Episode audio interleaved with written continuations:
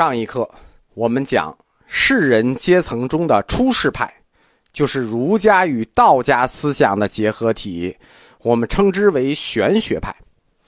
玄学派他们要问的问题都巨大无比，比如，在这个变化的世界里，这个世界变化与生成有没有所依据的基础物质？这个问题，或者说。这个世界有没有一个永恒不变的物质与原则在支配？啊，这个问题就很大。这个大的问题叫什么？叫本源问题，对吧？世界有没有根本所依赖的基础物质？或者说，这个世界有没有永恒不变的根本原则？这是什么？就是佛教中所说的那个常，常乐我净的常，就是指这个不变。常是指不变。玄学关心的也是这个世界本源的不变。问题大不大？我们观察到的现实世界里，所有的一切，就是看到的啊、听到的这一切，都是发生在时间与空间上的现象。那这一切时间与空间上的现象，比如物质也好呀，运动也好呀，变化与差别也好呀，玄学称之为万有。那这是我们可以看见的，我们可以感受到的万有，就万有的世界。相对于这个世界的万有，有没有一种基本原则，就是它在创造着、支撑着这个世界？因为这个世界是变化和差距的，我们想有问有没有一个基础物质在支撑它，同时又证明这个世界呢？玄学认为有的，对吧？没有还了得？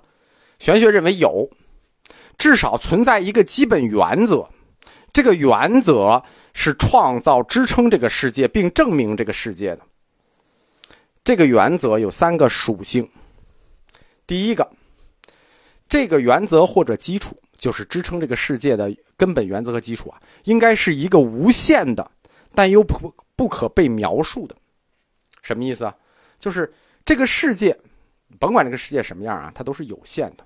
因为如果这个原则可以被描述，就意味着这个原则是有限的，啊，用有限的原则是不可以定义无限的世界的。所以，支撑这个世界如果有原则和基础，那这个原则和基础一定是一个无限的，并且不可被描述的。第二点，这个基本原则或者基础，它是推动这个世界所有事物运动的根源和基础，对吧？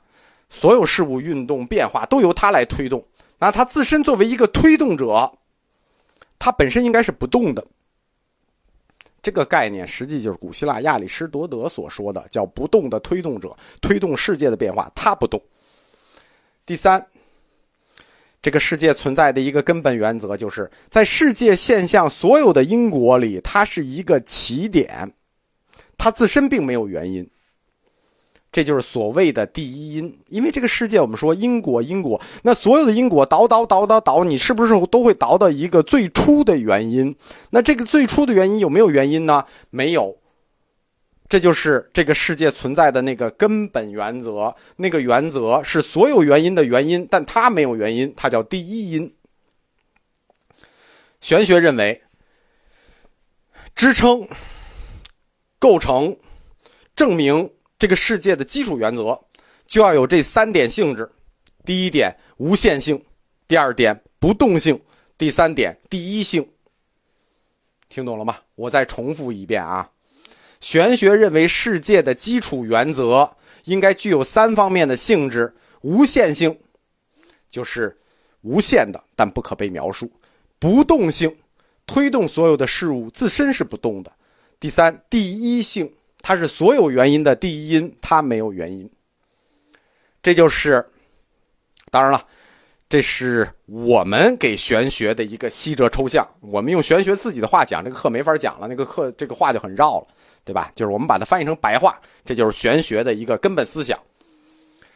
具有这一系列的令人难解的性质的这个基础原则，那应该叫什么呢？它应该叫玄嘛，对吧？不然叫玄学干什么？它应该叫玄嘛，也可以叫无。但为什么不叫无呢？因为无它容易产生一种错误的理解，因为我们汉字它自带意思，我们一说无，汉字的本意没有，对吧？它就容易产生一种理解，没有这个概念，它不符合无限性、不动性和第一性，所以这个原则我们只能称之为选。它也可以用无，但最好不要用无。玄，它就包含了无限、不动与第一。玄学它的有无概念，就是说它也可以证明是无啊。它的有是万有，它的无具有这三种性质，但这个无你最好用玄字来代替。玄学的这个有无概念如此难解，我们可以简单的总结一下，不然我们就没法这个渗透这个理论。玄学认为的有就是这个世界的整体，玄学认为的无不是没有，是玄是创造这个世界的原则，对吧？玄学的那个无可不是那个零，它是一个原则。玄学的有无其实是一个纯粹的柏拉图式的问题。这种讨论有与无之间的关系，早在七百年前，柏拉图老师和古希腊的知识分子们已经讨论过了。就那个问题，就是绝对真理与世界之间，那就是柏拉图讨论的，叫绝对真理与现实世界之间的关系。这种讨论必然要深入到宇宙的本源，因为你要倒到第一因、第一推动力。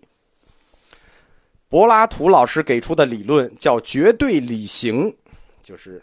就是模型的形，绝对理型，啊，这个就太复杂了。相比于柏拉图老师，中国士人阶层就显得举重若轻。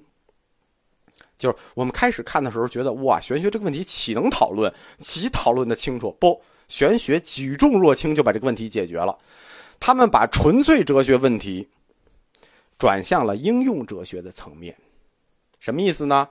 玄学把有无之间的关系类比为体与用之间的关系，哎，体用这一下转换明白了吧？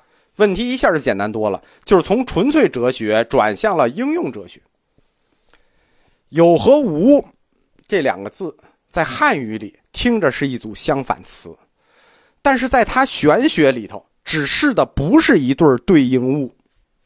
对吧？我们刚才讲过了，万有是代表这个世界的整体，无是创造这个世界的原则，有代表时间与空间上的任何现象，而无只是作为支撑任何一个现象的机制。换句话说，所有的有都在一个无（括号玄）的支撑下存在与运动，那么有和无之间。对吧？就是说，所有的有都有一个无在支撑，这个无是一样的。所以有和无之间存在一个什么关系呢？是一又不是一的关系，懂了吧？就是他们是一组整体，又不是一组整体的关系。那么该如何定义呢？就是我们说如何定义这个玄呢？玄学家是儒家借道家深化内涵的一个学派。所以他们肯定是要借道家的思想来来来解释，借用《道德经》的基本经典，就是道家的基本经典《道德经》。《道德经》里有一句话：“此二者，同出而异名，同谓之玄。玄之又玄，众妙之门。”对吧？我们说有和无之间存在一个是一又不是一的关系，是一组词又不是一组特定词的关系，这不就是同出而异名，对吗？就是名字不一样，出，出出是一样的，所以叫玄。那这个玄怎么定义呢？玄之又玄，那就没法解释。玄之又玄是什么意思？是没意思，对吧？我们经常说这事儿很玄，那是什么意思啊？就是不太好描述这个状态。这事儿很玄，那你说一下不好说，很难描述那个状态。这个玄就是这个意思，它没意思。玄实际就是一个。用不好定义的名字，去定义一个不好定义的事情，对吧？这这这这个这个名字也不好定义，这个事儿也不好定义，我们就叫它玄吧。到底是怎么回事呢？那你自己感觉去吧，对吧？这一类涉及到本体论的思辨，统称为玄学，它就代表中国儒家思想中抽象的、观念化的自由派的倾向。